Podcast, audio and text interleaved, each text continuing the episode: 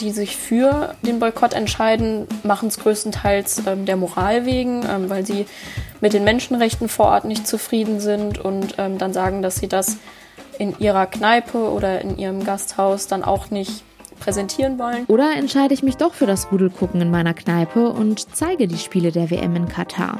Diese Frage beschäftigt aktuell viele Gastronomen bei uns in NRW. Über ihren Umgang mit der umstrittenen Fußball-WM sprechen wir gleich. Aufwacher. News aus Bonn und der Region, NRW und dem Rest der Welt.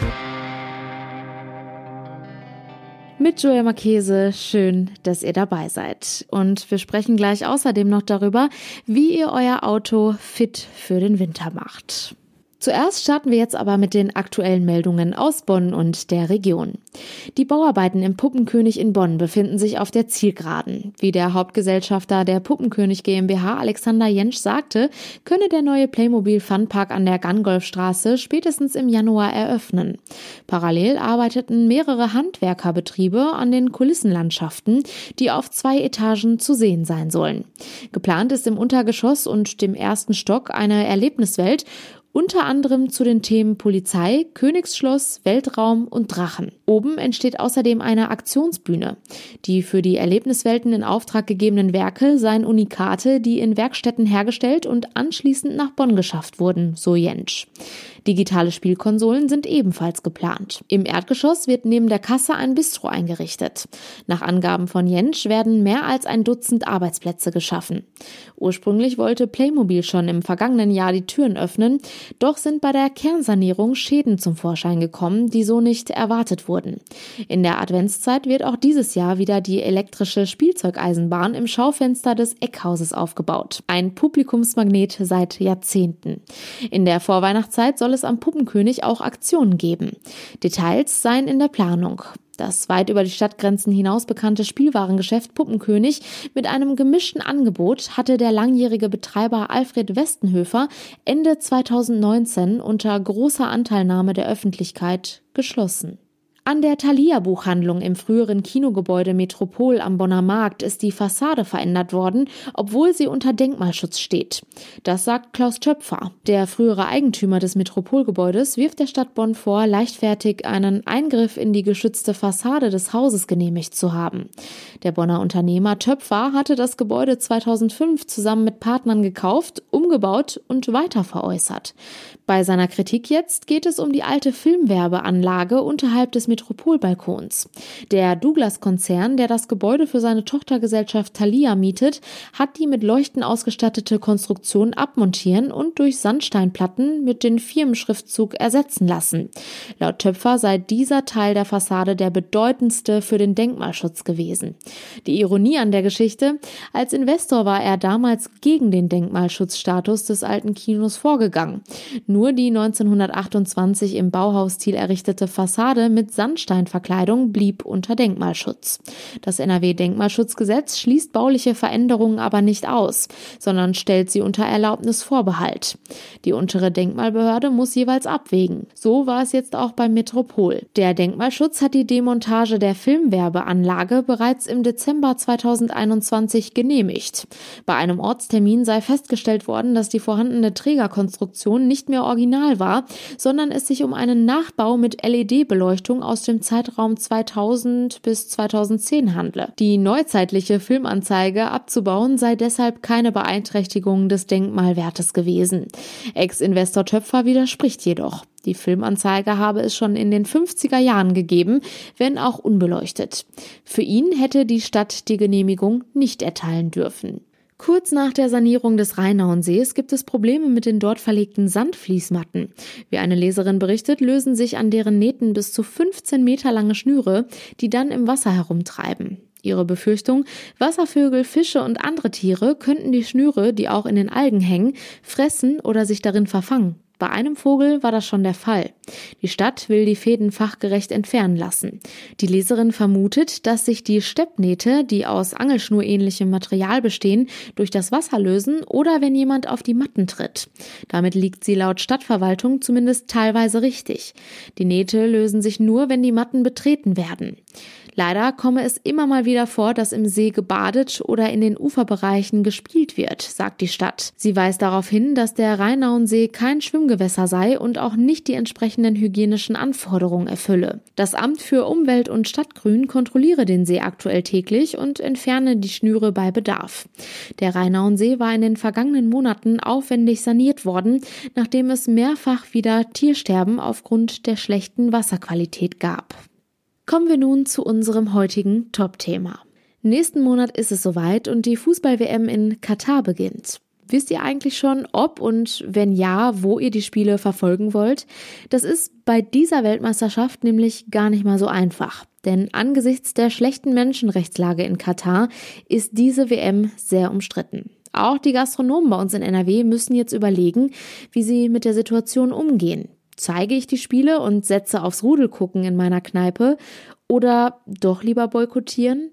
Meine Kollegin Leonie Miss hat sich mit diesem Thema mal etwas genauer beschäftigt und bei den Wirten in NRW nachgefragt. Hallo Leonie. Hallo. Die Gastronomen hatten es ja mit Blick auf Corona wirklich alles andere als leicht in den vergangenen Jahren. Jetzt stehen sie vor einer neuen wichtigen Frage. Zeige ich die WM oder nicht? Wie ist da die Stimmung unter den Gastronomen? Man kann schon sagen, dass es sehr gemischt ist. Also auch von Seiten der DEHOGA ähm, gibt es jetzt oder ist kein besonderes Stimmungsbild auszumachen. Ähm, da hat sich jeder irgendwie individuell entschieden, auch mit individuellen Gründen und ähm, ja, auch die Gastronomen sind untereinander doch sehr verständnisvoll, was die jeweilige Entscheidung angeht. Du hast mit einigen Gastronomen gesprochen. Wie war denn dein persönlicher Eindruck? Waren mehr für das Rudelgucken oder eher mehr für den Boykott? Auch da würde ich sagen, dass der Eindruck sehr gemischt ist. Ähm, größtenteils würde ich jetzt einschätzen, in Großstädten geht der Hang mehr zum Boykott. In kleineren Städten hingegen wollen die Gastronomen das trotzdem durchziehen und die Spiele zeigen. In Düsseldorf ähm, gibt's auch da ein gemischtes Meinungsbild. Da sind Kultkneipen auch, die sagen, wir zeigen es trotzdem, ähm, aber auch Kneipen, die ähm, boykottieren. In Mönchengladbach wird Kritik geäußert, aber auch da wird's gezeigt. In Karst wird ähm, größtenteils gezeigt. In Hilden gibt es einen Gastronomen, der die Spiele boykottiert. Und auch in Köln gibt es viele Kneipen, die sich für den Boykott entschieden haben. Du hast gerade Köln angesprochen. Da habe ich tatsächlich gelesen, dass es eine Kneipe gibt, die sich sogar Alternativen zum üblichen Rudelgucken überlegt hat. Genau, äh, die Lotta in Köln. Die haben sich schon sehr früh für den Boykott entschieden und stattdessen mit einem Alternativprogramm sind sie jetzt in die Wintersaison gegangen. Und zwar wird es eine Lesung von Dietrich Schulze-Marmeling geben, der ein Buch geschrieben hat ähm, über die FIFA und den Boykott. Ähm, und es wird ein Kicker-Turnier geben, ähm, einen Kneipenquiz zum Thema Fußball und auch einen Abend, wo nur Fußballmusik läuft. Hm. Also ich muss sagen, das hört sich auf jeden Fall nach einer ganz coolen Alternative an. Was sind denn für die Gastronomen meistens so die Gründe für die Entscheidung dafür oder dagegen? Ähm, ja, die Gründe sind auch genauso verschieden. Ähm, die sich für ähm, den Boykott entscheiden, machen es größtenteils ähm, der Moral wegen, ähm, weil sie mit den Menschenrechten vor Ort nicht zufrieden sind und ähm, dann sagen, dass sie das in ihrer Kneipe oder in ihrem Gasthaus dann auch nicht präsentieren wollen. Ähm, die sich gegen den Boykott entscheiden und die Spiele trotzdem zeigen, die haben vollstes Verständnis dafür, können das größtenteils moralisch auch nicht mit sich selber vereinen, aber trotzdem zeigen sie es, weil wie du schon gesagt hast, äh, die Gastronomie hat nicht so einfache Zeiten hinter sich. Äh, Corona, ähm, Inflation jetzt und Preissteigerung und ähm, also da sind sich dann auch einige Gastronomen einig, dass sie das im Moment wirtschaftlich gar nicht wirklich durchziehen könnten. Hm.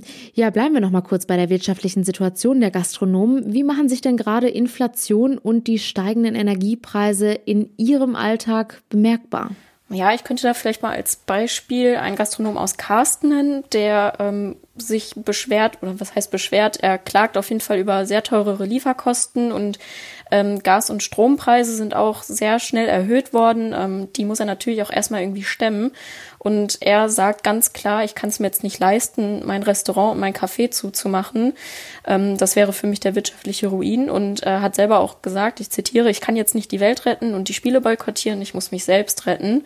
Und ich finde, das zeigt ganz gut, wie manche Gastronomen und Wirte diese Situation, auch wenn Corona vorerst wahrscheinlich überstanden scheint, ähm, trotzdem mit äh, der Wirtschaft aktuell, mit der, mit der Inflation und den hohen äh, Energie- und Gaspreisen auch erstmal klarkommen müssen und das Geld trotzdem ja, generieren müssen. Wird denn trotzdem auch Corona und die Herbstwelle in den kommenden Wochen noch eine Rolle für die Gastronomen in NRW spielen?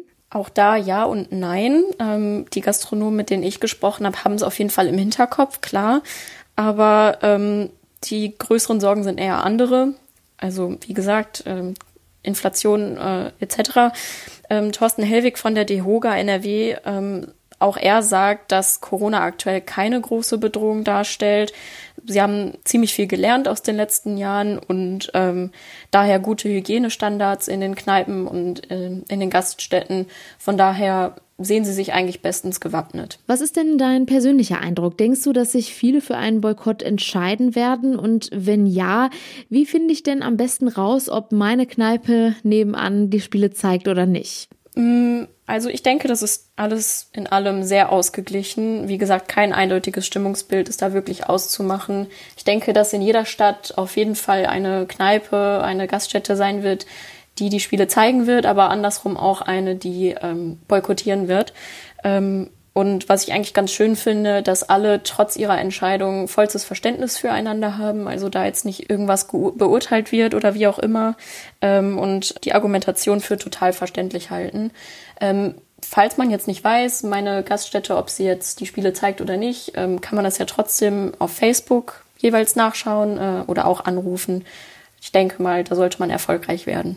Leonie Miss, vielen Dank für den Tipp und die Infos. Gerne. Die Tage werden kürzer und nasser und der Weg zur Arbeit entsprechend dunkler und ein bisschen gefährlicher. In Herbst und Winter muss man anders Auto fahren als im Sommer. Wir stellen uns jetzt zumindest schon mal mental um mit Tipps vom ADAC Nordrhein. Hallo Thomas Müther. Hallo, einen schönen guten Morgen. Wenn es dunkler und nasser wird, dann werden die Straßen ja auch gefährlicher. Was sollte man als Autofahrer beachten? Ja, absolut. Jetzt im Herbst, ähm, da werden wir immer wieder auch heftigen Regen ähm, erwarten müssen. Wir haben rutschige Blätter auf den Straßen, die Sonne steht tief oder Nebel kommt dazu. Und ähm, diese insgesamt schlechteren Straßen- und Wetterverhältnisse und auch ein jetzt, ja, man kann sagen, saisonbedingt höheres Verkehrsaufkommen, das sorgt für ein erhöhtes Unfallrisiko und ähm, deshalb sollte man vor allen Dingen seine Fahrweise auch in den kommenden Wochen jetzt an die veränderten Bedingungen anpassen heißt ganz konkret, es gibt eigentlich drei goldene Regeln für den Herbst und die lauten erstens Abstand halten, zweitens Geschwindigkeit reduzieren und drittens dann auch das Licht einschalten. Und vielleicht ein Tipp noch für den richtigen Sicherheitsabstand. Da gibt es die sogenannte Zwei-Sekunden-Regel. Funktioniert so, dass man sich ähm, am Fahrbahnrand einen markanten Punkt aussucht. Ja, und wenn das Fahrzeug an diesem Punkt dann vorbeikommt, dann einfach langsam zählen, 21, 22 und erst dann sollte man selber an dieser Stelle vorbeifahren, sonst weiß man, der Abstand ist zu gering. Sehr unangenehm ist es ja auch, wenn die Scheiben des Autos von innen beschlagen. Was hilft dagegen? Ja, hier müssen wir ehrlich sein, so wirklich perfekt hilft gegen eine äh, beschlagene Scheiben innen im Auto nichts. Ähm, was man trotzdem ganz gut machen kann, ist mit einem sauberen Geschirrtrockentuch oder einem Mikrofasertuch äh, von innen die Scheibe dann abwischen, trockenwischen ein absolutes No-Go hingegen ist, ähm, vielleicht kennt man es auch oder müssen alle ehrlich sein, haben es auch schon mal gemacht, ähm, dann mit dem ähm, Ärmel des Pullovers oder mit der Hand einfach mal eben schnell drüber zu gehen und zu versuchen, das Kondenswasser wegzuwischen. Das verschlechtert eigentlich nur die Situation. Man hat Schlieren drauf, ähm, Schmutz und sieht eigentlich noch weniger. Also auf gar keinen Fall irgendwie mit dem Pulli das Ganze wegwischen.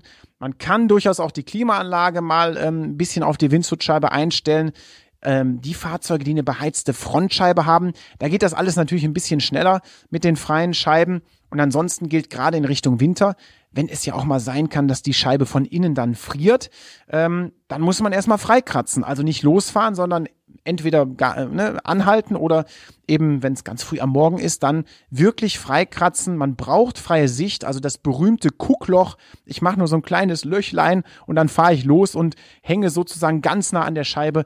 Das sollte man wirklich äh, lassen. Ist nicht erlaubt und vor allen Dingen für alle anderen auch sehr gefährlich. Und was tun, wenn die Türen einfrieren? Wie kann man vorbeugen? Ja, man kann hier die Türdichtungen entsprechend einfetten. Ähm, da gibt's verschiedene Möglichkeiten, so ähm, dass hier eben die Türen nicht so einfach zufrieren. Und auch der berühmte äh, Türschlossenteiser, wenn man da ein Problem hat, ähm, den kann man sich ähm, ja am besten dann in die Jackentasche stecken. Das hat man ja auch oft, dass das Türschloss dann vielleicht eingefroren ist, ähm, wenn man hier noch auch mit dem Schlüssel agieren muss und dann nichts mehr funktioniert. Deswegen so ein kleines Fläschchen Türschlossenteiser nicht im Auto, irgendwie vorne links äh, in der Ablage dann drin, sondern in der Jackentasche. Das kann auch helfen. Wie kann man denn eigentlich prüfen, ob genug Frostschutz in der Kühlflüssigkeit ist? Wenn man den Frostschutzgehalt äh, in der Kühlflüssigkeit überprüfen möchte, dann gibt es dazu den sogenannten Frostschutzheber. Das Ganze funktioniert so, dass hier ähm, darüber etwas Flüssigkeit angesaugt wird und dann kann man auf einer Skala ablesen, wie hoch der Frostschutzgehalt äh, in der Kühlflüssigkeit ist, also bis minus wie viel Grad äh, man dann hier einen entsprechenden Schutz hat. Und die Überprüfung, die kann man machen lassen, zum Beispiel in einem ADAC-Prüfzentrum oder auf einer mobilen Prüfstation des ADAC, in einer Werkstatt oder auch bei Tankstellen, die eben ein bisschen mehr Service mit anbieten. Eine weitere wichtige Frage ist natürlich, wie erhalte ich den Wert meines Autos, wenn die Witterung harscher wird? Regen, Schnee und Hagel, das ist ja alles nicht ganz so toll für so ein Fahrzeug. Ja, damit das Auto durch äh, schlechte Witterung nicht zu stark leidet, ähm, kann man durchaus und sollte das auch im Winter immer mal wieder durch die Waschstraße fahren. Ähm, nur vielleicht nicht dann, wenn es absolut totale äh, Minusgrade hat. Also alles, was noch so um den Gefrierpunkt ist, das ist gar kein Problem. Wir empfehlen dann auch mal Wachs dazu zu nehmen, ähm, weil das einfach die Oberfläche schützt. Man sollte generell die Felgen auch regelmäßig sauber machen und unter dem Strich gilt einfach eine gute Fahrzeugpflege, die trägt immer zum Werterhalt des Autos bei. Wir reden ja derzeit viel übers Energiesparen, aber gilt das auch für die Heizung im Auto? Ja, im Fahrzeug ist es so, dass wir ein geschlossenes Kühlsystem haben, inklusive Heizungskühler. Das heißt, der Motor, der ist hier nicht von der Heizung getrennt. Das bedeutet, dass man alleine mal durch Einstellung der Heizung keinen höheren Energiebedarf hat. Man lässt im Prinzip durch die Klappeneinstellung dann nur die warme Luft in den Innenraum hinein. Anders sieht es aus, wenn man auch die Klimaanlage dann unterstützend zur Heizung noch nutzt und einstellt. Dann habe ich schon einen höheren Energiebedarf. Dann wird nämlich hier ein Kompressor mit eingeschaltet. Der Motor wird mehr belastet und am Ende ähm, steigt dann auch der Spritverbrauch. Der Energiebedarf geht hoch. Danke, Thomas Müther vom ADAC und einen schönen Tag. Sehr gerne, das wünsche ich Ihnen auch. Kommen wir nun zu unseren Kurznachrichten. Der Tory-Vorsitzende Rishi Sunak wird heute sein Amt als neuer britischer Premierminister antreten. König Charles wird den früheren Finanzminister voraussichtlich am späten Vormittag im Buckingham Palace empfangen und dort formell mit der Regierungsbildung beauftragen. Sunak war gestern zum neuen Vorsitzenden seiner konservativen Partei und damit auch zum designierten Premierminister ernannt worden. Im Bereich der künftigen Abbaufläche am Tagebau Garzweiler in Erkelenz stehen mehrere Windräder, die dem Abbau von Braunkohle weichen müssen. Die meisten der 2001 errichteten Windräder würden wohl im Laufe des nächsten Jahres abgebaut werden, sagte ein RWE-Sprecher. Derzeit seien die Windräder noch in Betrieb. Zum Schluss noch ein kurzer Blick aufs Wetter und das ist heute wieder relativ mild bei Temperaturen zwischen 16 und 19 Grad. Im Tagesverlauf sind auch immer mal wieder längere sonnige Abschnitte drin und ab dem Mittag bleibt es dann meist trocken. Morgen startet der Tag dann aber zunehmend bewölkt und immer mal wieder ist auch Regen möglich.